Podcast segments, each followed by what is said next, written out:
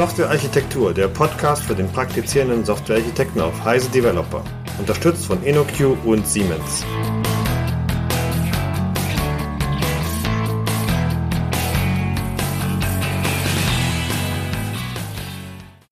Liebe Hörer des Software-Architektur-Podcasts von Heise Developer. Hier ist Michael Stahl. In der vorliegenden Episode sprechen wir über das Thema Architekturanalyse mit Graphen. Ich freue mich, dafür zwei sehr kompetente Interviewpartner gewonnen zu haben, nämlich Dirk Mahler und Oliver Fischer. Äh, hallo, mein Name ist Dirk Mahler. Ähm, ich bin Consultant für die Buschmeiß GbR, einem kleinen Beratungsunternehmen in Dresden. Vorrangig äh, unterwegs im Bereich äh, Softwareentwicklung im Unternehmensumfeld. Technologien, Schwerpunkt liegt bei Java EE. Ja, Hallo und ich bin der Oliver. Hallo Michael. Ja, ich arbeite bei der Post, bei der E-Post Development GmbH hier in Berlin und wir sind zuständig sozusagen für die Digitalisierung der Post und ich arbeite hier als Teamarchitekt in einem Team, was sich vor allem mit Stammdatenverwaltung beschäftigt und technologisch ist so mein Zuhause. Ja, der ganze Java-Stack eigentlich. Nebenbei mache ich noch ein bisschen bei Apache mit und leite hier in Berlin die Java User Group mit jemandem zusammen. Das ist ja einiges. Ähm, ich fange jetzt mal mit äh, gleich mit dem Thema an. Wir, unser Thema ist ja heute Softwareanalyse. Und ich glaube, gerade wenn man jetzt mit größeren Codebasen arbeitet, verliert man ja leicht den Überblick. Gehe ich jetzt recht in der Annahme, dass Softwareanalyse, wie ihr das jetzt heute vorstellt, genau in diese Richtung geht, um da ein bisschen Überblick zu verschaffen? Ja, dazu würde ich gerne was sagen. Also du hast das richtig auf den Punkt gebracht. Es ist ja meistens so, wenn man mit einem Softwareprojekt anfängt, hat man eine ganz klare Vorstellung von der Struktur und wo man hin möchte. Äh, nun wissen wir ja genau, wie das ist. Nach einer gewissen Zeit äh, verliert man sich so ein bisschen. Es kommen noch andere Mitglieder hinzu, die haben auch eine eigene Vorstellung davon. Teamwechseln, Technologien werden weiterentwickelt und irgendwann beginnt das Ganze so ein bisschen leicht zu erodieren. Dann gibt es den Punkt, da hat man noch den Eindruck, ja, okay, ich weiß, warum das so ist. Und irgendwann kommt dann der Punkt, da fragt man sich bloß nur, warum ist das so? Und insofern geht schon Analyse genau dahin, die Suche nach Strukturen, Erkennen nach Strukturen und ab Abweichung von gewünschten Strukturen. Also sprich, es ist so eine Strukturanalyse, aber ich gehe mal davon aus, dass das ja nicht nur statische Analyse ist, weil das meistens ja nur eine Seite ist, sondern ihr habt, glaube ich, vor zwei verschiedene Arten von Analyse vorzustellen. Ja, es gibt natürlich zum einen die statische und dynamische Analyse. Das sind zwei Aspekte. Ähm, statische Analyse, da wird einfach, werden die Code-Artefakte analysiert und darüber werden Abfragen gestellt. Also die bekanntesten Sachen im Java-Umfeld sind in, im Bereich Open Source, sind so Checkstyle-Sachen, beziehungsweise auch Findbugs, um nur mal zwei zu nennen. Ähm, dynamische Analyse geht eigentlich dahin, dass man wirklich sozusagen aufzeichnet, wie verhält sich die Applikation zur Laufzeit. Also dass man den Laufzeitaspekt analysiert und da eben überprüft, ob es Abweichungen gibt, beziehungsweise ob es irgendwo erkennbare Probleme gibt. Also meistens zum Beispiel Profiling ist ein ganz klassischer Teilbereich der dynamischen Analyse. Natürlich besonders interessant ist, wenn man die statische und die dynamische Analyse verbinden kann. Das heißt, du hast auf der einen Seite deine, die Ergebnisse deiner statischen Analyse und kannst die um Ergebnisse aus der dynamischen Analyse anreichern. Beispiel ist zum Beispiel, du hast eine Struktur äh, über dein Softwaremodell, zum Beispiel deine Klassen und Methoden und kannst da noch Informationen ranhängen, wie oft wurden die aufgerufen zur Laufzeit mit welchen Verhalten. Ja, das wäre zum Beispiel dann die Synthese aus beiden. Jetzt gibt's ja schon reichlich Tools, um Architekturen oder auch Code zu analysieren. Ähm, ich glaube, ihr habt ja auch da einige Einschränkungen, auf die ihr eingehen wollt. Äh, was ist jetzt an den existierenden Tools, äh, sage ich mal, was jetzt nicht unbedingt optimal ist oder nur suboptimal ist? Checkstyle und Findbugs sind ja als Beispiele schon genannt worden. Ähm, und das, das sind durchaus, ich sag mal, sehr wertvolle Werkzeuge. Sie haben aber so mehrere, ich sag mal, Probleme, Begrenzungen, also über die wir gestolpert sind. Ähm, ich wenn ich mal so schaue, das ist das erste Problem, was man dabei hat, ist zum Beispiel, dass ähm, diese Werkzeuge immer auf einen sehr engen Bereich beschränkt sind. Also wenn man sich Checkstyle anschaut, äh, man ist auf dem Java Source Code unterwegs, man kann als Elemente, die man einer Kontrolle unterzieht, Dinge benennen wie Methoden, Klassen, Java-Doc-Kommentare, die äh, auf diesen Ebenen existieren. Bei Findbugs sind es ähm, Datenflussstrukturen, die einer Analyse unterzogen werden. Also man findet so, so, so Muster äh, wie potenzielle Nullpointer. Das ist alles äh, gut und hilfreich. Es ist aber eine sehr eingeschränkte Sicht. Äh, wenn man sich mal größere Anwendungen anschaut und die Probleme, die mit größeren Anwendungen einhergehen, ähm, kommt man relativ schnell zum Punkt, dass auch Dinge wie Deskriptoren aus dem Bereich JPE äh, eine Relevanz besitzen oder äh, wenn man in Richtung Architektur denkt, vielleicht noch stärker das Bildsystem, über das üblicherweise grundlegende Abhängigkeiten im System definiert werden. Äh, und diese Dinge alle zusammenzubekommen, äh, ist mit derartigen Werkzeugen eher ein bisschen schlecht. Das ist ein Aspekt. Ähm, der zweite Aspekt, der eine, eine, Rolle spielt, ist, dass eben, wie genannt, das Ganze auf relativ ähm, codenahen Strukturen stattfindet, äh, das, was da an Daten verfügbar ist. Äh, Im Allgemeinen aber zum Beispiel eine Architekturdefinition mit recht abstrakten Konstrukten daherkommt, die man in diese ähm, Werkzeuge als Regeln nicht reinbekommt. Ähm, also Abstraktionen, wenn man jetzt mal so ein bisschen klassisch denkt, ich hoffe, man kann das Wort Layer noch in den Mund nehmen, äh, was, welches Package repräsentiert welchen Layer und wie sind die Abhängigkeiten dazwischen, was man vielleicht mit OSGI oder ähnlichen Dingen abgebildet bekommen könnte. Das ist ein Aspekt, Oliver. Hast du noch eine Ergänzung?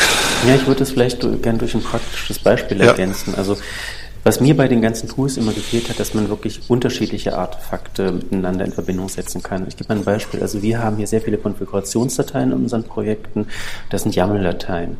Und du möchtest einfach wissen, wird ein bestimmter Identifier äh, erstens definiert, in welchen Dateien ist er vorhanden, wo er vorhanden sein soll? Ist er vorhanden, wo er nicht vorhanden sein soll? Und wird der vielleicht auch noch an welchen Stellen im Source Code benutzt? Und die meisten Tools konzentrieren sich zum Beispiel eben nur auf die Programmiersprache. Aber im Grunde, wenn du bestimmte Regeln hast, erstrecken die sich ja niemals nur ähm, auf, die, auf den Code selber, sondern da gibt es noch Verzeichnisstrukturen, da gibt es äh, Konfigurationsdaten, ähm, Bildstrukturen. Und im Grunde, wenn man Regeln definiert, möchte man die Möglichkeit haben, die alle in Relation zueinander zu setzen. Und das ist genau das, was Dirk gerade meinte. Die meisten Tools arbeiten eben nur auf einem Subset davon. Den Rest muss man sich selber mit bestimmten Tools zum Schluss an, endet man wieder bei Bash, Perl, AWK oder Python, ähm, selber schreiben. Und das, was einfach so fehlt, ist so ein Tool, was im Grunde alles lesen kann und dass ich alles fragen kann. Ich lasse das mal so allgemein. Wie schaut dann ein solches Tool aus? Also wie könnte das aussehen? Würde ich mal übernehmen. Ähm, ich würde vielleicht eine kurze Geschichte dazu erzählen, ähm, bevor ich dann ins Konkrete komme. Es, ähm, ein guter Bekannter von mir arbeitet für Neotechnology. Ähm, die Leute haben eine Graphendatenbank als Produkt. Ähm, und er hat mich irgendwann mal davon überzeugt, ich solle mir diese Datenbank mal anschauen und einfach ein bisschen spielen, mal schauen, ob das für mich in irgendeiner Form von, von Interesse relevant ist. Ähm, und zu dem Zeitpunkt kam ich halt ähm, aus, aus einem Projekt heraus, wo wir äh, in einem agilen Team, also ich glaube auch ein recht gutes Ergebnis abgeliefert haben, aber schon innerhalb ähm, unserer äh, Entwicklergemeinde es schwer fanden, Regeln abzustimmen miteinander. Und die beiden Sachen miteinander zu kombinieren, das kam dann relativ schnell zu sagen, okay, man versucht irgendwie die Softwarestrukturen recht allgemein äh, zu erfassen äh, in einem Graphen, also eben in dieser Graphendatenbank, ähm, in einem Datenmodell, was auch für Entwickler recht gut zugänglich ist äh, und den Entwicklern äh, die Möglichkeit zu geben, darüber Abfragen zu stellen. Und diese Abfragen ähm, auf zwei Ebenen durchzuführen. Das eine ist eine Anreicherung, ich, wir nennen es einfach mal Konzepte, also zum Beispiel, dass eine Klasse ein Controller oder ein Repository oder eine, eine JPE-Entität ist. Und dann äh, auf einer zweiten Ebene zu sagen, äh, ich kann wiederum Abfragen formulieren, die versuchen eben gewisse Verletzungen, Regelverletzungen, die man definiert hat, äh, zu identifizieren. Okay, Oliver, hast du was hinzuzufügen? Ja, Dirk hat das sehr gut beschrieben. Ich kann es nur durch ein praktisches Beispiel ergänzen, was vielleicht auf einer ganz anderen Ebene ist. Also wir haben bei uns zum Beispiel die Anforderung, es muss ein Servicebeschreibung als Markdown-Dokument in jedem Repository und jedem Bild existieren. Und das kann man natürlich ganz leicht prüfen über ein Shell-Skript, aber das kann man, es wäre schön, wenn man ein Tool hat, mit dem man das genauso überprüfen kann, wie zum Beispiel gleichzeitig eben auch die Beispiele, die Dirk genannt hat, zu Klassenstrukturen. Und das ist genau dieser Ansatz. Ich habe ein Tool, mit dem ich möglichst viel machen kann und verliere mich zum Schluss nicht in einem Zoo von Tools. Also ich verbinde das Ganze, also wie stellen wir das vor, was wird jetzt da wirklich in dem, idealerweise in dem Idealfall abgespeichert? Ihr habt ja von Graphen gesprochen. Mhm. Also wie schauen denn diese Graphen konkret aus? Der, der Graph also ist, hat ja erstmal ein sehr einfaches zugrunde liegendes Datenmodell. Also das sind, das sind, das sind Knoten äh, mhm. und das sind Beziehungen zwischen Knoten. Äh, an beiden lassen sich sogenannte Properties, Attribute abspeichern. Also wenn man zum Beispiel einen Knoten hat, der eine Klasse repräsentiert, ähm, kann dieser Knoten eine Property haben, die den vollqualifizierten Klassennamen repräsentiert. Ähm, man kann dann, man hat dann eine Struktur, die sieht in etwa so aus, wenn man sich eine, erstmal nur eine Klasse betrachtet, äh, ein Knoten, der eine Klasse repräsentiert. Dieser Knoten hat verschiedene Beziehungen, ähm, die äh, zu Methoden verweisen, die in dieser Klasse deklariert sind. Auch die Beziehung äh, hat einen Typ, in dem Fall Declares zum Beispiel. Ähm, es können weitere Beziehungen existieren zu, zu Feldern, die in der Klasse deklariert sind, Methoden, die diese Felder lesen bzw. schreiben. Äh, Methoden, die andere Methoden aus anderen Klassen aufrufen. Das ist erstmal so der Scope, den man auch in anderen Tools findet, also aller Findbugs und Checkstyle. Ähm, der entscheidende Aspekt kommt jetzt eben dazu, dass man äh, genau solche Dinge wie zum Beispiel Persistence XMLs oder Maven-Deskriptoren im selben äh, im selben Graphen mit drin hat und die entsprechenden Beziehungen hat. Also zum Beispiel, dass ein, ein, ein, ein Maven-Modul, wenn man äh, mit Maven baut, ein Artefakt erzeugt, in dem Packages enthalten sind, in dem die Klassen drin sind, die sich dann gegenseitig mit ihren Methoden äh, aufrufen. Also man bekommt halt diesen ganzheitlichen Blick auf die Datenbank. Ähm, das wird äh, im Falle der, der konkreten Datenbank, mit der wir arbeiten, äh, noch ein bisschen erleichtert, dass die Knoten gelabelt werden können. Also man kann damit einem Knoten eine gewisse Rolle äh, vergeben im System. Also es steckt dann einfach so ein Tag an so einem Knoten dran, wo gesagt wird, diese, dieser Knoten ist halt ein Package, dieser Knoten ist ein Maven-Projekt, dieser Knoten ist ein YAML-Deskriptor und so weiter und so fort. Also ihr könnt alle möglichen Artefakte quasi in diesen Graphen drin haben und dann mit Abfragen wirklich mal gewisse Informationen dann rausfiltern. Also das eine ist, alle Artefakte in dem Knoten drin zu haben, die in irgendeiner Form strukturrelevant sind. Ähm, und ähm, das aber offen zu halten zum Beispiel. Also zu sagen, ähm, es sind Plugins, im konkreten Beispiel, die ein Stück Informationen in diesen Graphen reinbringen. Also man bekommt dann praktisch ein mehrdimensionales Datenmodell. Das können eben diese statischen äh, Daten sein, das können dynamische Daten sein, das können ähm, äh, Daten sein, die sich über die Zeit in irgendeiner Form entwickelt haben. Also diese verschiedenen Dimensionen. Das ist das eigentlich Spannende am Graphen, als dass dieser Graph ein sehr offenes, ein sehr erweiterbares Modell ist auf der einen Seite und auf der anderen Seite wenn man sich einfach mal diese Strukturen anschaut, sie sehr natürlich sind. Also man spricht dann irgendwann nicht mehr von Knoten und Beziehungen zwischen Knoten, sondern man sagt eben einfach, ein Maven-Modul erzeugt ein Artefakt und darin sind Packages und Klassen und die Klassen deklarieren Methoden und so weiter und so fort. Mhm. Ich würde das vielleicht gerne jetzt noch ein Beispiel ergänzen. Ähm, was Dirk gerade gesagt hat, stimmt und man kann in einem Graphen auch verschiedene Aspekte, also andersrum, alle Aspekte in einem Graphen abbilden. Bleiben wir mal bei dem Beispiel Maven, das ist jetzt wirklich nur ein Beispiel, kann auch was anderes sein. Zum Beispiel kannst du ja so ein Maven-Projekt einlesen. Du kannst sagen, wir haben wirklich das Projekt, also das, was du eigentlich abbilden möchtest, wie zum Beispiel, es gibt verschiedene Module und was sind Abhängigkeiten, aber gleichzeitig ist ja ein Maven-Projekt ähm, auch noch eine XML-Datei. So, wenn du es jetzt schaffen könntest, dass du beide Aspekte, es ist eine XML-Datei, du hast äh, bestimmte Relationen zwischen deinen Elementen und es ist ein Maven-Projekt in einem Graphen abbilden kannst, hast du eine sehr mächtige Möglichkeit, Abfragen zu stellen. Das beginnt eben, du kannst Regeln äh, für die Maven-Projekte aufstellen. Das kann aber so weit, so weit hinuntergehen, dass du sagen kannst, ich möchte eine bestimmte Reihenfolge in meinem Maven XML-Dokument sicherstellen. Also was wird in welcher Reihenfolge deklariert. Und das Schöne ist eigentlich, durch diesen Ansatz, den Dirk schon genannt hat, du kannst das Ganze mit Labeln versehen, kannst du explizit nach unterschiedlichen Teilaspekten fragen. Du kannst zum Beispiel eine Regel formulieren darüber, die bezieht sich nur auf die Struktur, aber die interessiert sich nicht für das XML-Element darunter. Und das ist das, was Dirk eben meinte mit Anreichern, mit diesem Plugin-Ansatz. Das heißt, du hast einen Graphen, du hast ein Artefakt, und das wird nach dem bekannten Chaining-Pattern an jeden Scanner weitergegeben und jeder Scanner sagt, du, ähm, ich bin gerade ein Plugin, ich kann mit diesem, mit diesem Artefakt umgehen und ich kann dann noch nützliche Informationen in den Graphen mit hineingehen. Das können Labels sein, das können weitere Properties sein. Okay, ähm, ja, es spricht ja von Graphen. Was ist jetzt der Vorteil, warum an der Stelle Graphen die richtige Methodik darstellen? Ich hatte es bereits erwähnt. Ähm, dass das Schöne an, also der, der, der, der primäre Vorteil des Graphen ist, es ist ein sehr natürliches Modell.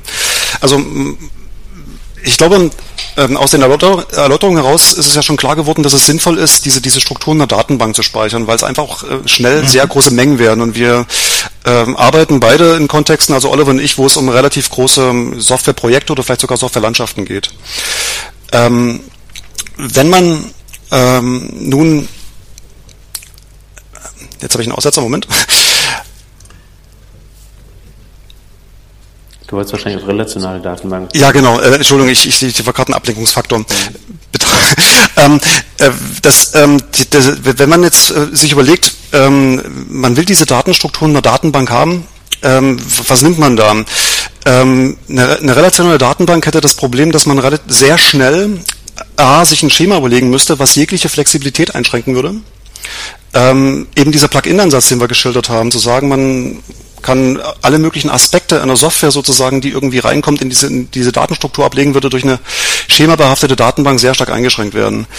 Ähm, der zweite Aspekt ist, dass die äh, andere Datenbanktypen, jetzt mal ab jenseits der Graphendatenbank, das Problem haben, dass sie eben sehr schlecht Beziehungen modellieren.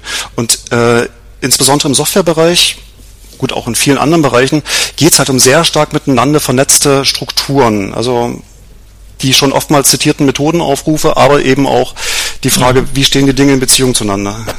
Also es ist eher eine natürliche Geschichte. Also es ist eine sehr, genau.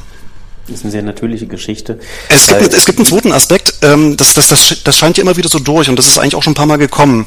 Ähm, allein durch die Tatsache, dass man so einem Label dann auch verschiedene Rollen geben kann. Also zum Beispiel, ähm, man hat eine Struktur eingescannt, zum Beispiel eine Klasse, äh, und diese Klasse hat aber eine spezielle Rolle im System, also eine Rolle, die auch ein Entwickler, wenn er in seiner IDE die Klasse öffnet und reinschaut, erkennt, anhand einer Annotation zum Beispiel, dass es eben eine Entity ist. Oder zum Beispiel eine Message-Driven Bean kann man eben sagen, okay, man gibt anhand diverser Abfragen äh, dieser Klasse eben explizit eben genau diese Rolle, indem man den Nebel setzt, okay, du bist eine JPA-Entity und kannst dann eben mit diesen Begriffen auch wieder weiterarbeiten bei folgenden Abfragen.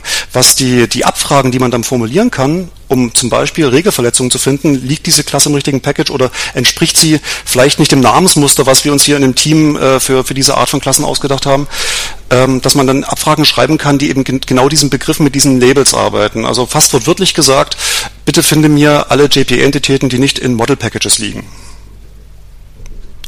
Okay, das ist aus meiner Sicht sehr überzeugend. Jetzt frage ich mich allerdings, wenn jetzt vor, sage ich mal, normalen Projekten stehe und die Codebasis sehe und äh, Unit-Test-Code, äh, verschiedenste Maven-Dateien und dergleichen, muss ich jetzt selber sozusagen behändisch äh, mir quasi den Graphen zusammenbauen oder wie stelle ich mir das vor? Ja, vielleicht sage ich dazu was.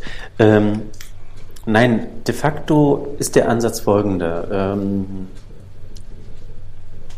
Okay, Aussetzer. De facto ist der Ansatz folgender, dass man einfach einen Scanner loslässt, also den Scanner von der Software, auf ein bestimmtes Root Directory und danach durchsucht er vollständig alles, was er in diesem Directory und darunter findet. So, nehmen wir mal an, er findet jetzt eine Datei, eine .class-Datei.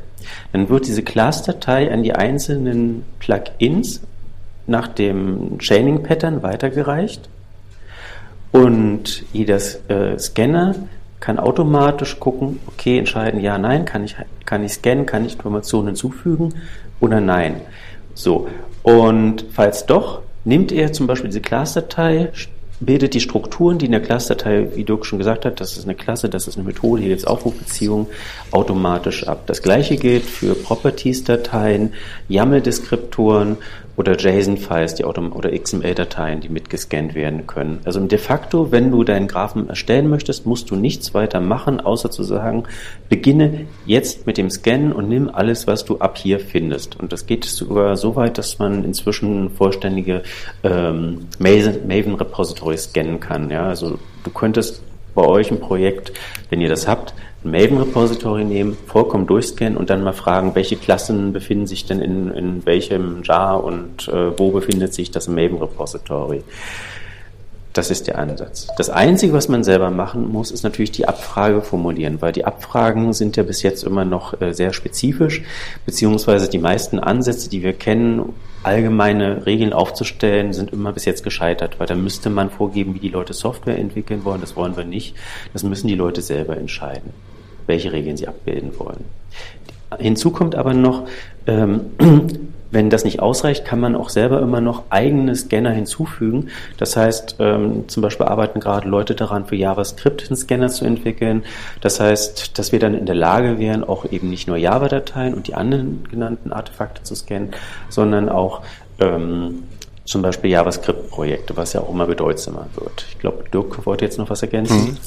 Ich würde noch mal kurz einen Schritt zurückgehen. Ähm, das eine ist, ähm, also der erste Schritt ist immer in irgendeiner Form bestehende Softwarestrukturen einzuscannen. Und das sind eben diese Scanner, diese Plugins, die verschiedene Informationen einsammeln können. Also Dinge, die in irgendeinem Maven-Projekt zum Beispiel liegen, XML-Dateien, Klassen, YAML-Dateien und so weiter und so fort, alles was dazugehört. Ähm, der zweite Punkt ist, dass man darüber dann auf diesen Graphen Abfragen machen kann. Ähm, wenn man jetzt mal ein Stück weit schaut, da kommt ein bisschen Stärke und Schwäche zugleich dieses Ansatzes zum Tragen. Äh, worum es geht, ist äh, ein, Werkzeug zu liefern, das es äh, möglich macht, Architekturkonzepte in diesem Graphen abzubilden äh, und über diese äh, Architekturkonzepte ähm, Regeln zu legen, Verletzungen zu finden, welche Abhängigkeiten sind wo erlaubt und wo eben nicht und bitte gib mir die entsprechende Rückmeldung.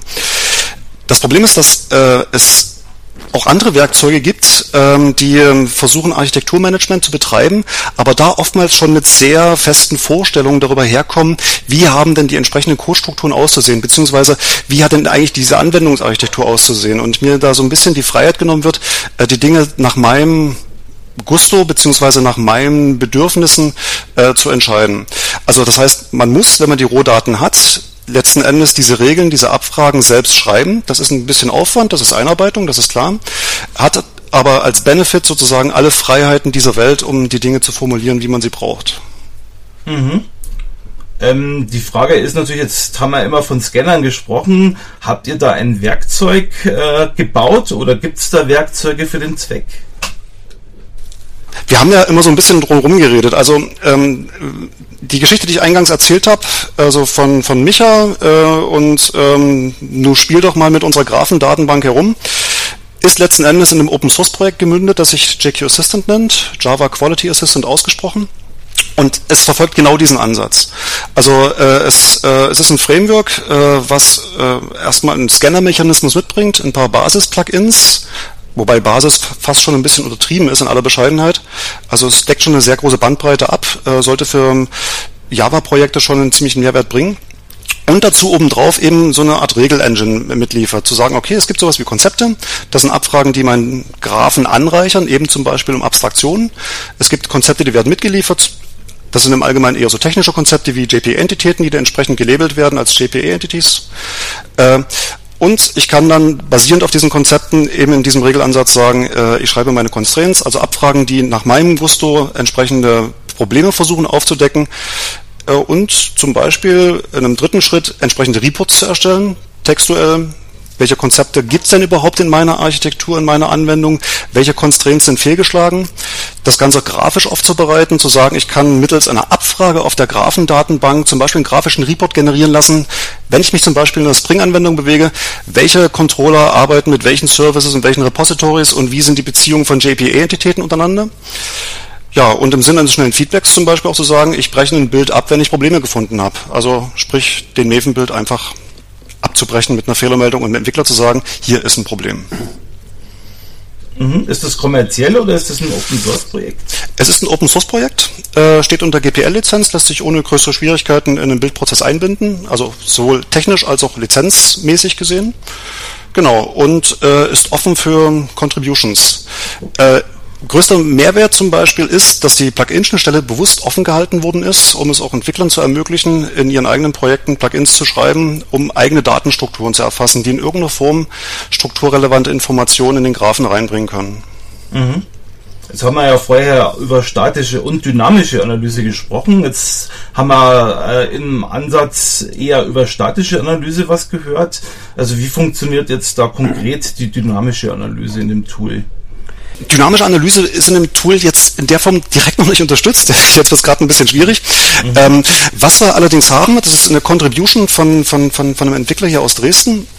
Ähm, äh, er hat ein, ein Plugin gebaut, um die, die Reports von äh, Jacoco einscannen zu können. Jacoco ist ein Code-Coverage-Tool, äh, mit dem sich die Testabdeckung äh, sozusagen messen lässt. Und äh, das war gar nicht ursprünglich Intention, sowas damit zu unterstützen. Und ich habe ihn gefragt, warum machst du das? Äh, und er brachte mir das Beispiel, man ist mm, in seinem Projektkontext sehr häufig mit Legacy-Anwendungen unterwegs, die eben schlecht strukturiert sind. Und äh, Kunden kommen mit der Anforderung, da muss ein neues Feature rein, da müssen Bugs gefixt werden. Äh, und sie versuchen dann in irgendeiner Form erstmal die relevanten Stellen in dieser Anwendung zu identifizieren und ähm, den Qualitätslevel, um es mal so zu sagen, äh, an diesen Stellen erstmal ein Stück nach oben zu treiben, mhm. bevor man da Änderungen reinbringt. Und ein, eines dieser Qualitätsmerkmale ist zum Beispiel Codeabdeckung, äh, Testabdeckung zu realisieren. Der Haken daran ist, wenn man mit ähm, klassischen Tools rangeht, ähm, versuchen die Testabdeckung immer global zu messen und es ist schwer nachzufiltern zum Beispiel. Und die verwenden JQ Assistant im Sinne von, sie scannen die, die, die Anwendung, sie lassen Tests laufen, sie äh, scannen die Jacoco Reports, die Test Coverage Reports, verwenden Abfragen beziehungsweise Skripte, um die Ergebnisse entsprechend nachzufiltern, zu sagen, okay, ähm, in den und den äh, Codebereichen muss, muss die Abdeckung so und so groß sein, ansonsten zum Beispiel bricht der Bild, äh, es werden entsprechend Reports generiert und damit kommt so ein Stück weit der dynamische Aspekt rein. Ja, und in einer, das ist zum Beispiel ein Aspekt, wie wir es vorhin gesagt haben, womit du statisch und dynamisch verbinden kannst. Ein anderer Aspekt ist noch, da hatten wir uns neulich mit ein paar Leuten unterhalten, die verfolgen den Ansatz oder haben die Idee zumindestens wir sprechen jetzt wieder über JVM, obwohl wir eigentlich nicht auf die JVM beschränkt sind, aber bei der JVM einfach einen Agent zu installieren, der einfach sozusagen mitzeichnet, wie ist das Laufzeitverhalten der Applikation und diese Informationen nimmt und dann in sozusagen in das statische Modell mit hinzufügt. Ja, also im Grunde muss man nur Folgendes machen. Du musst zum Beispiel die Klasse oder die aufgerufene Methode in dem statischen Modell analysieren und dann kannst du beliebige weitere Informationen dranhängen. Ich habe noch eine weitere Ergänzung für ein Beispiel. Das ist jetzt nicht das Open Source Projekt, über, äh, an dem wir arbeiten. Es ist ein Projekt an der RWTH Aachen, das nennt sich Aramis. Äh, und ich hatte kurz mit den Leuten Kontakt und die haben mir zum Beispiel beschrieben, dass die wirklich mit einem Java Agent ähm, die, die, die Aufrufhierarchien von, von also die, die Methodencalls tracen, ablegen in einer Graphendatenbank und das zum Beispiel gegen Architekturdefinitionen matchen. Ähm, wo sie sagen, es gibt halt gewisse Klassen, die liegen in, in, einem, in einem, architektonischen Building-Block, äh, der darf folgende Beziehung zu anderen Blöcken haben und auf die Art und Weise ähm, dann versuchen, Verletzungen zu finden, ähm, die eben diesen Dingen widersprechen und das ist voll dynamisch. Das wollte ich jetzt noch fragen, wie ihr genau das macht, um Architekturanalyse zu machen.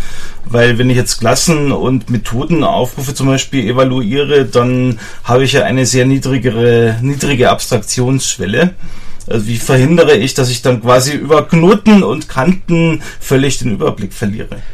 Ja, das, ähm, das hat der Dirk ja schon mal gesagt. Wir haben bestimmte Konzepte. Also wir, wir, es gibt ja zwei grundlegende, nee, andersrum, neuer Ansatz.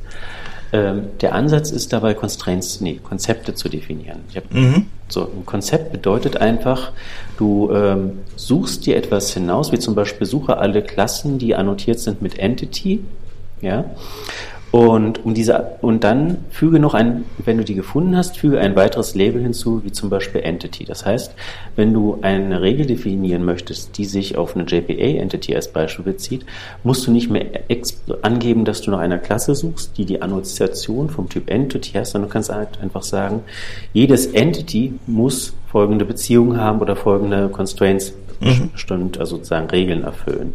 Das heißt, du äh, reicherst über Konzepte deinen Graphen an mit weiteren Metainformationen und musst dann nicht mehr sozusagen ganz feingranulare Regeln definieren, sondern du nimmst einfach nur noch die äh, Metainformationen, die du selber definiert hast und kannst darüber Abfragen stellen. Also wie das heißt, zum Beispiel eine Klasse ist ein Entity und mhm. jedes Entity in der nächsten Abfrage soll bestimmte Eigenschaften haben. Oder bei einer Spring Boot Anwendung ein Controller, ohne dass du jetzt sagen musst, der Controller ist eine Klasse, mit der Annotation Controller mhm. muss folgende Regeln erfüllen. Es, kurz gesagt, es funktioniert über die Anreicherung des, des andersrum Schnitt.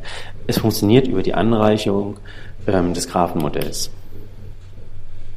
Diese Anreicherung, um das nochmal zu ergänzen, ähm, kann auf verschiedensten Ebenen stattfinden. Also das eine ist zum Beispiel Klassen zu sagen, diese Klasse ist halt ein Controller, das ist ein Service, das ist ein Repository. Wir können eine Ebene nach oben gehen, können sagen, okay, ein Package kriegt halt ein Label Layer oder Component Module, wie immer meine Architekturkonzepte in der Richtung aussehen.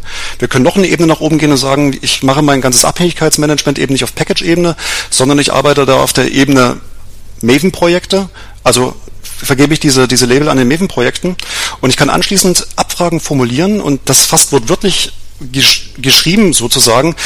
Ähm, stelle sicher, dass für Komponente mit Namen XY nur folgende Abhängigkeiten erlaubt sind, A, B und C. Und das müssen wiederum Komponenten mhm. sein. Und das lässt sich dann sehr äh, kompakten Queries formulieren. Das, was du gerade gesagt hast mit den kompakten Queries, das kann man leider nicht im Podcast zeigen, aber wenn jemand zum Beispiel sich mal jetzt googelt nach äh, Neo4j und der Abfragesprache Cypher, wird man sehen, dass diese Sprache fast aussieht wie ASCII-Art, wo man dann eigentlich sozusagen nur Klammern und äh, Pfeile hat und kann darüber sozusagen die Abfragen für den Graphen schreiben. Also insofern, wer zuhört, wenn es interessiert, einfach mal jetzt bei Google eingeben, Neo4j Cypher, dann wird man sehen, wie leicht solche Abfragen zu formulieren sind und dann wird auch sichtbar, warum sozusagen eine Graphendatenbank der wesentlichen, wesentlichen Vorteil bei einem so offenen äh, Schema hat gegenüber einer relationalen Datenbank, weil jeder weiß, wie schnell eine SQL-Query gigantisch groß werden kann.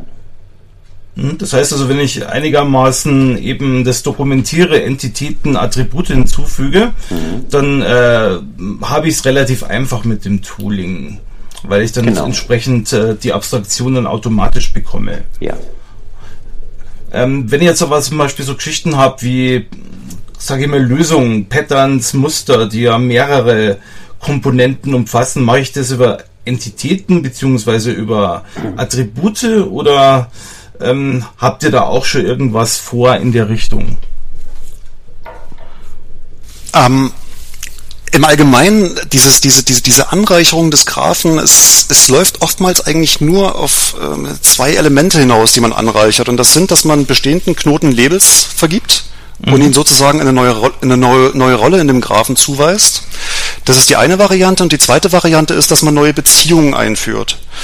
Beziehung wäre zum Beispiel, ähm, ich habe einen gewissen, eine gewisse Ebene von Packages, zum Beispiel als Komponenten gelabelt, definiert. Mhm. Äh, und ähm, ich propagiere alle Beziehungen von Klassen, äh, die in diesem Package und in entsprechenden Subpackages drin liegen, äh, als Dependency-Beziehung auf die Ebene dieses Packages, auf die Ebene dieser, dieser Komponente oder dieses, dieses Layers, wie immer äh, ich das, das Kind da nennen möchte, und kann dann auf dieser Ebene weiterarbeiten. Es passiert eigentlich eher relativ selten, dass man zum Beispiel neue Knoten einführt, wäre aber denkbar. Mhm. Aber ich könnte so ein Pattern wie Layers zum Beispiel, könnte ich dann quasi damit äh, modellieren. Ja, genau. Was Wobei, wie gesagt, frei ist, äh, ob man diese Layer auf der Ebene von, von, von Packages oder vielleicht sogar äh, Maven-Modulen modelliert. Mhm. Mhm. Also sprich, ähm, ich habe jetzt die Möglichkeit, das selber zu modellieren oder zu attributieren. Mhm. Das Tool äh, gibt man weitere Möglichkeiten, wahrscheinlich durch den Scan-Vorgang. Und das Ganze kriege ich dann als, äh, wenn ich will, als äh, Report grafisch dann auch dargestellt. Ähm, textuell wie grafisch. Was mhm. das Tool mitliefert, sind klar die Scanner, beziehungsweise man kann sich das Ganze um eigene Scanner ergänzen und ähm, vorwiegend sogenannte, te also technische Konzepte. Also die JPA-Entitäten haben wir jetzt schon mehrfach genannt. Ähm, wenn man aus dem Java EE-Umfeld kommt, äh, Dinge wie Message-Driven Beans werden gelabelt oder JAX-AS-Ressourcen. Dafür liegen entsprechende Queries vor, die automatisch schon ausgeführt werden können, sofern man sie benutzen möchte. Kann ich dann auch so, sage ich mal, Metriken wie zum Beispiel die Cyclomatic Complexity, also gibt es da irgendwelche Zyklen oder gibt es relativ komplexe Graphenstrukturen, kann ich das dann damit machen? Äh, ja, also Methoden äh, werden zum Beispiel automatisch äh, mit, einem, äh, mit, mit, mit der Property versehen, die die zyklomatische Komplexität äh, dieser Methode beschreibt. Ist jetzt vielleicht nicht die, also zumindest in unserem Beispiel, die, die, die exakte wissenschaftliche Definition einer zyklomatischen Komplexität, aber definitiv im Vergleich mhm. äh, verschiedener Methoden schon ein Indikator, wo potenziell ein Hotspot liegt. Ähm, es gibt ein paar Regeln, die schon mitgeliefert werden, ähm, also in dem Fall Constraints, wo wir sagen, Package-Zyklen sind böse, äh, also kannst du eine Regel einbinden, die sagt, finde mir alle Package-Zyklen. Ähm, darüber hinaus äh, läuft es oftmals aber darauf hinaus, dass man sich seine eigenen Regeln schreiben muss, also die, also vorrangig Constraints, äh, weil eben auf der Ebene von, von, von ich, ich nehme jetzt mal Architektur, das oftmals ein Stück schwer, schwer zu beschreiben ist, was die Leute jetzt konkret als, als Muster im Kopf haben. Also das eine ist natürlich immer ein UML-Diagramm, also in dem ähm, Building-Blocks mit Abhängigkeiten modelliert sind. Das Problem ist, dass diese Dinge müssen ja in irgendeiner Form auf Source-Code-Strukturen abgebildet werden. Und das ist halt immer in Projekten sehr individuell, wie das genau funktioniert. Und da lässt sich da schlecht äh, sagen, wir mhm. liefern hier etwas total vorgefertigtes mit. Die Idee besteht durchaus zu sagen, man liefert so einen Blueprint, so einen Baukasten mit, wenn ihr euch daran haltet, könnt ihr diese vorgefertigten Regeln verwenden, entspricht aber nicht so unbedingt der primären Intention des Werkzeugs. Mhm. Wir haben es eigentlich auch gar nicht vorgesehen, weil wie gesagt, unsere Erfahrung war immer, wir kennen ja alle die großen Ansätze von bestimmten Modellen in den letzten 20 Jahren und wir wollen eben genau den Leuten nicht vorschreiben, wie sie ihre Software zu strukturieren haben. Das wissen sie viel besser als wir. Die Idee ist einfach, ihnen ein Tool zu geben, womit sie ihre Struktur auch überprüfen können und validieren können. Das heißt also, ich kann wirklich meine eigenen Architekturregeln, die ich will, auch überprüfen, ob die im Projekt eingehalten werden. Genau, genau, was du gerade gesagt hast, das ist mhm. der Ansatz. Und das das muss jeder für sich selber entscheiden. Da sind, sagen wir, da sind wir so bescheiden. Wir wissen nicht, wie euer Projekt am besten aussieht. Das wisst ihr. Wir können euch nur helfen, da dann mal reinzugucken und das auf einem ganz anderen Abstraktionslevel. Was ich aber auch noch mal ergänzen wollte, was wir jetzt äh, im letzten Teil auch angefangen haben zu unterstützen, Architektur ist immer erklärungsbedürftig, ja, und natürlich kann man ganz leicht eine Regel schreiben, das darf nicht so sein die Frage ist immer nach, und derjenige, der diese Regel schreibt, für den ist das immer vollkommen klar, warum man das nicht haben möchte. Das Dumme ist natürlich, man muss auch den anderen Leuten erklären, warum es diese Regel gibt. Also Architektur oder Softwareanalyse und damit verbundene Constraints sind ja irgendwie nicht nur einfach abstrakte Sachen, die man durchsetzen will, sondern die muss man ja auch immer noch ähm, kommunizieren. Und Architektur beruht sehr stark auch, oder Akzeptanz von Architektur beruht auch immer sehr stark auf Kommunikation. Und wir haben uns gesagt, okay, wie können wir es am besten hinbekommen? Weil jeder kennt irgendwo, hat schon in seiner Firma mal einen Ansatz oder auch ein vollständiges Architekturhandbuch gesehen, ja, mit bestimmten Regeln. So, und jetzt haben wir gesagt, es wäre doch toll, wenn man mit dem Tool, was wir haben, eben nicht nur solche Regeln ausführen kann und da steht da einfach Regel 23 ist fehlgeschlagen, dann fragt sich jeder 23, warum nicht 42, sondern ähm, wir ermöglichen es auch, dass man sozusagen zu den Regeln dazu Erläuterungen mit aufnimmt. Also du kannst einfach bei uns zum Beispiel ein ASCII-Doktor-Dokument schreiben. da kannst du wirklich alles reinnehmen. Also wer ASCII-Doc kennt, das ist äh, eine ASCII-basierte Markup-Sprache, kann ergänzt werden um Graphen, um Diagramme, Tabellen etc. Und du kannst einfach jetzt sagen, okay, ich habe eine Regel, die beschreibt etwas, was ich durchsetzen mhm. möchte oder muss. Die Regel kannst du dort einbetten in ASCII Doctor, die wird dann gefunden und ausgeführt. Und gleichzeitig ähm, kannst du aber eben noch strukturell beschreiben, diese Regel existiert aus der und der Erfahrung mit der und der Intention. Und das Ziel ist es in einer nächsten Version, dass man daraus auch ein vollständiges ähm, sag ich mal, Handbuch generiert, was man irgendwo publizieren kann, dass die Leute gleichzeitig feststellen, okay, die Regel ist jetzt fehlgeschlagen und ich kann haargenau ganz schnell herausfinden, warum es diese Regel überhaupt gibt und kann dann eventuell entweder akzeptieren, dass es diese Regel gibt oder ich kann in Kommunikation und damit auch in Diskussion treten, ob diese Regel noch sinnvoll ist. Wenn ich ergänzen darf, ähm, das, das Schöne bei diesen äh, in, in der Architekturdokumentation, äh, Coding Guidelines, weil die Ebenen sind ja durchaus verschieden, auf denen man da anpacken kann, ist, dass es sind halt diese diese Cipher Statements, diese Abfragesprache. Es sind ähm, ASCII-Art Muster, nach denen man sucht und der Entwickler versteht auch, wenn er diese diese diese Abfrage sieht, warum diese Regel so funktioniert, wie sie funktioniert. Das ist ein durchaus wichtiger Aspekt bei der ganzen Sache ich kenne halt zu viele Architekturdokumente, wo man genau solche ja. Regeln reinschreibt, äh, bloß die, äh, weil keiner einsieht, wozu die gut sind, werden sie eben nicht umgesetzt. Das heißt, das würde ich jetzt hier lösen, weil da kommt nicht nur Regelverletzung 42, sondern was bedeutet das überhaupt? Das ist Nummer eins und Nummer zwei eben, dass die, die, die, die Dokumentation gleichzeitig ausführbar ist, also die Regeln selbst schon wieder sind. Also mhm. dieses klassische Auseinanderlaufen zwischen einem 500-seitigen äh, Handbuch in Word geschrieben, in irgendeinem Repository oder einem Wiki oder wo auch immer, äh, und der aktuellen Codebasis soll damit verhindert werden. Das ist die Idee. Mhm. Jetzt ist ja oft, wenn, wenn ich in Projekten bin, interessant, wie schaut's denn überhaupt über den zeitlichen Verlauf aus? Also welche Versionen hatten noch welche, sage ich mal, Eigenschaften, was hat sich seitdem verändert? Also sprich, ich brauche irgendwo eine Verbindung zur SCM, zum Configuration Management, meinetwegen auch zum Error Tracking oder Change Management. Äh, habt ihr das irgendwo vorgesehen? Oliver, willst du dazu? Oder ich? Okay, mache ja. ich ja, genau. ähm, ja, also definitiv. Also ähm, technisch gesehen, also das Datenmodell der Graph gibt das definitiv her. Äh, in den ersten Schritt sind wir schon dahingehend gegangen zu sagen, okay, es ist möglich, ein ganzes, also ganze Maven-Repositories einzuscannen, äh, wo eben äh, die, die Historie von Artefakten über ihre Version nachvollziehbar ist und was hat sich da geändert. Äh, es gibt auch schon so, so erste Beispiele, wo wir zeigen, zum Beispiel, wie haben sich äh, Klassen geändert, welche Methoden sind dazugekommen, weggekommen, welche Klassen sind in Artefakten äh, dazugekommen, weggekommen. Ähm, das ist der eine Aspekt. Der zweite Aspekt, es gibt zumindest eher so als Beispiel animplementiert äh, schon in einem Plugin, wo man sagt, man, man kann die Git-Historie scannen, kriegt das eben genauso wieder in den Graphen mit reingematcht. Wo wir da noch ein bisschen, ich sag mal, Nachholbedarf haben, ist natürlich da auch die entsprechenden Analysen anzubieten, beziehungsweise auch die, die Best Practices zu sagen, so kommt ihr an die entsprechenden Informationen ran, steht aber definitiv auf der Agenda. Mhm. Wobei das Hauptproblem ist dabei, also momentan vielleicht müssen wir was zum Tooling sagen, momentan da haben wir sozusagen ein Maven-Plugin, was das direkt mit unterstützt und bieten auch eine Kommandozeilenversion an. Mhm. So, und die legen immer eine eigene Datenbank an. Für diesen zeitlichen Verlauf, und das ist die Lösung, an der wir noch arbeiten werden, das haben wir uns fürs nächste Jahr vorgenommen, man muss ja diese Daten dann irgendwann aus dem Bild wegbekommen, um sie darauf zu sichern. Ja, das heißt, im Grunde, was dann für uns der nächste Schritt ist, wir müssen uns überlegen, wie schaffen wir es sozusagen, die Ergebnisse oder das, ja, wie, wie schaffen wir es, die Ergebnisse eines aktuell, einer aktuellen Analyse, sage ich mal, in eine andere Datenbank zur dauerhaften Persistierung ähm, zu übertragen. Und da haben wir irgendwann mal vor, sage ich mal, eine Serverversion zu entwickeln, die genau das anbieten kann, dass du eben einmal scannst, überträgst es sozusagen zum Server, löscht es lokal, machst eine Woche später wieder einen Lauf und kannst dann auch direkt nach Unterschieden gucken zwischen diesen beiden Läufen.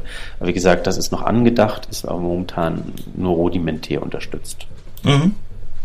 Also es ist ja auch so, dass wir ähm, die, diese Idee so ein bisschen versuchen auch unter die Leute zu bringen bei Java User Groups und Entwicklerkonferenzen. Und es ist durchaus interessant zu sehen, wenn man mit den Leuten spricht, also dass genau diese genau dieselben Fragen auch gestellt werden, also wie du es jetzt gerade eben gestellt hast, und dass es teilweise sogar Unternehmen gibt, äh, die zumindest intern diese Dinge selbst auch schon tun mit dem ähnlichen technologischen Stack. Natürlich nicht so toll, wie wir das machen, aber. Mhm. Nein, also äh, ganz praktisch. Es gibt in Frankreich ein großes Unternehmen, was genau eine ähnliche Lösung in-house implementiert hat. Und äh, auf die sind wir gestoßen und die verfolgen den gleichen Ansatz wie wir von der Struktur her. Man sozusagen scannt Artefakte und überträgt die in eine Neo4j-Datenbank, also eine Graphendatenbank und kann darüber Analysen fahren. Sind, leider sind wir zu spät zusammengekommen. Bloß die hatten auch schon auf dem Markt geguckt, ob es irgendwas gibt, eine Open-Source-Lösung oder kommerziell, haben das nicht gefunden zu dem Zeitpunkt, haben das selber implementiert. Und genau das, was Dirk sagte, so diese Idee, sowas auch über zeitlich zu vergleichen oder zentral. Also ein wichtiger Aspekt ist ja auch noch, äh, manchmal möchte man, oder andersrum, neuer Ansatz, äh, manchmal möchte man ja auch abfragen oder interessiert, also, nee, dritter Ansatz. Entschuldigung. Ähm, wenn du in einer Firma bist und du hast eine, wirklich kein einzelnes System sondern eine Systemlandschaft, wie zum Beispiel uns hier bei der E-Post. Dann möchtest du ja manchmal generell fragen können, liebe Systemlandschaft, ähm, hast du bestimmte Eigenschaften? Ja, und du möchtest eigentlich gar nicht mehr zu jedem einzelnen Projekt hingehen, das auschecken, scannen, analysieren. Du mhm. möchtest eigentlich die Möglichkeit haben, zentral zu fragen, äh, liebe Softwarelandschaft, zum Beispiel, wer benutzt denn noch diese Bibliothek? Oder wo gibt es verbotene äh, Nutzungsbeziehungen oder andere Regelverstöße. Und um solche Sachen umzusetzen, wollen wir im nächsten Jahr einen Server implementieren, dass man sozusagen zentral sagen kann, ich frage mal alle Systeme ab, die wir irgendwo haben in der Firma, ob die bestimmte Eigenschaften erfüllen. Aber wie gesagt, das ist noch Zukunftsmusik. Also ich hätte noch ein anderes Anwendungsbeispiel, weil das auch konkret an uns herangetragen worden ist schon. Ähm, relativ einfache Sache. Ähm, scanne mir praktisch alle Artefakte, die irgendwie durch ein Bild äh, erzeugt werden, äh, lege das zentral in einem Server ab, so dass ich Fragen stellen kann. Ähm, ein Entwickler bekommt äh, ein Ticket, einen Bug zu fixen, muss eine Methode ändern. Wie wirkt sich das aus? Also eine Impact-Analyse zu machen. Also äh, wenn ich diese Methode ändere, ändert sich diese Klasse, ändert sich das jar-File. Dieses jar-File ist eingewickelt in einen var-File, in den ir-File. Dieses ir-File wird zusammen mit anderen ir-Files in einen RPM eingepackt. Also äh, dieses RPM wird auf ISO-Images gebrannt und das wird an Kunden ausgeliefert. Also kurzum, ich kann den ganzen Weg zurückverfolgen oder den potenziellen Weg. Was passiert, wenn ich eine Änderung im System mache? Welche Auslieferungen, welche Kunden sind potenziell von dieser Änderung betroffen? Mhm. Ich würde sowieso sagen, dass was ihr da jetzt vorstellt, das machen, glaube ich, relativ viele oder brauchen relativ viele. Mhm. Also ich gehe mal davon aus, dass die Zuhörer, die jetzt da mitlauschen, dass da vielleicht durchaus einige interessiert sind, damit äh, einen Contribution, mit einer Contribution beizutragen. Also ich glaube, äh, das bringt mehr, als wenn es jeder jetzt im stillen Kämmerlein oder in seiner Firma zum zehnten Mal no neu baut. Und drum meine Frage eben, wenn ich jetzt äh, an euch sozusagen rantreten will als Zuhörer, als interessierter Entwickler, äh, wie wo starte ich denn überhaupt? Wo kriege ich mehr Informationen oder wie kriege ich denn überhaupt Kontakt? Also das Projekt äh, heißt JQ Assistant, ähm, ist unter der Webseite jqassistant.org ähm, verortet im Netz. Also da kann man dann auch ein Getting Started Guide bekommen und Kontaktinformationen. Äh, für die, die affin sind gegenüber sozialen Medien, äh, wir sind auf Twitter vertreten, beziehungsweise natürlich auch äh, direkt über uns, Oliver und mich. Ähm, Twitter, teilweise auch bei Google direkt findbar, glaube ich. Einfach an, anschreiben. Ich glaube auch die, wir werden ja auch die Show Notes dazu fügen, da werden wir auch ein paar Links von euch angeben. Äh, jetzt sind wir so relativ gut durch mit der Zeit. Jetzt würde ich von euch nur noch wünschen, wenn ihr, jetzt sage ich mal, eine Bitte an die Zuhörer habt oder irgendein Feedback haben wollt oder Mithilfe haben wollt, dann könntet ihr jetzt auch die Zuhörer adressieren. Warum sollte ich denn zum Beispiel jetzt mitmachen? Also das Projekt läuft seit ungefähr zweieinhalb Jahren. Mhm. Ähm, und das Interessante ist, ähm, wenn, wenn man mit Leuten darüber spricht, ähm, kommt sehr schnell Begeisterung für das Thema auf. Ähm, es hat natürlich eine gewisse äh, inhärente Komplexität, äh, derartige Analysen durchzuführen, das Datenmodell aufzubauen, dieses Datenmodell äh, zugänglich zu machen für die Anwender. Äh, und es ist manchmal ein bisschen schwer, schlicht und einfach Feedback zu bekommen. Äh, Feedback kann auf, auf, ganz verschiedenen Ebenen passieren. Also ähm, im Sinne von, ich berichte schlicht und einfach, was mache ich mit dem Tool? Was ist die Vorstellung, die ich davon habe, wenn, äh, wenn, wenn, wenn ich höre, was, was, was, was, was mir dieser Ansatz bringt? Also einfach Anwendungsfälle zu verstehen, Probleme zu verstehen, die die, die, die Leute haben. Natürlich äh, ist Contribution äh, auch zu sagen, okay, ich habe es ausprobiert, ich sehe, da gibt es dieses oder jenes Problem oder es fehlt dieses oder jenes Feature. Ähm, bis hin natürlich zu ähm, Ergänzungen im Sinne von Dokumentation oder gar Code im Sinne von Pull-Requests. Äh, sehr, sehr gerne. Aber wie gesagt, allein schon die Ebene, mit uns ins Gespräch zu kommen, zu sagen, ähm, das sind die Dinge, die ich mir damit vorstellen könnte, bringt schon wahnsinnig viel an, an Input und Mehrwert. Mhm. Oliver? Ein weiterer Punkt ist natürlich noch, dass ähm, wir uns auch einfach über eine größere Userbasis freuen würden, einfach um den Aspekt abzudecken, ab sozusagen in realen Projekten eingesetzt zu werden. Also wir hatten jetzt schon so zwei, drei Corner-Cases, wo du einfach nicht drauf gekommen wärst. Letztens hatten wir eine bestimmte Klasse, die wurde mit einem bestimmten Oracle JDK kompiliert, mit der konnte man nicht umgehen. Und das sind so Sachen, das sind so Testfälle, auf die kommst du nicht, die findest du nur in realen Projekten. Und in, auch das wäre einfach schon eine große Bitte, wenn ihr euch dafür interessiert, probiert's mal aus, lasst es einfach mal über euer Projekt laufen, das ist in den ganzen Tutorials beschrieben und sagt uns einfach, lief, war ein großes Projekt, gab keine Fehler oder es gab einen Fehler. Und dann wollen wir gehen, welchen und dann fixen wir den auch. Also mich habt ihr jetzt auf jeden Fall auf den Geschmack gebracht. Ich werde mir das auf jeden Fall anschauen. Ähm, und es war für mich jetzt ein sehr interessanter Podcast, weil das Thema sehr spannend ist und ihr habt wirklich das sehr gut äh, rübergebracht. Möchte ich mich bei euch beiden nochmal bedanken. Ja, danke. Und äh, vielen Dank für die Mitarbeit und für das Interview und für eure Zeit natürlich. Danke für das Interesse, Michael. Ja. Danke. Dann ist das das Ende des Podcasts und ich freue mich schon auf jedes Feedback. Vielen Dank für das Herunterladen und Anhören des Software Architektur Podcasts. Er wird produziert von Michael Stahl, Stefan Tilkopf und Christian Weyer und ist gehostet auf dem Heise Developer Channel unter heise.de slash developer slash podcast. Die Betreiber freuen sich über jegliches Feedback sei es als Kommentar auf der Webseite, via E-Mail oder als MP3 aufgenommenes Audiofile bzw. als Anruf auf der dafür vorhandenen Voicebox. Kontaktmöglichkeiten finden sich auf der Webseite. Alle Episoden des Podcasts sind lizenziert unter der Creative Commons Non-Derivative License 3.0. Das bedeutet, die Episoden des Podcasts können als Ganzes für nicht kommerzielle Zwecke genutzt werden. Änderungen sind nicht erlaubt, es muss nur die Quelle angegeben werden. Näheres unter creativecommons.org.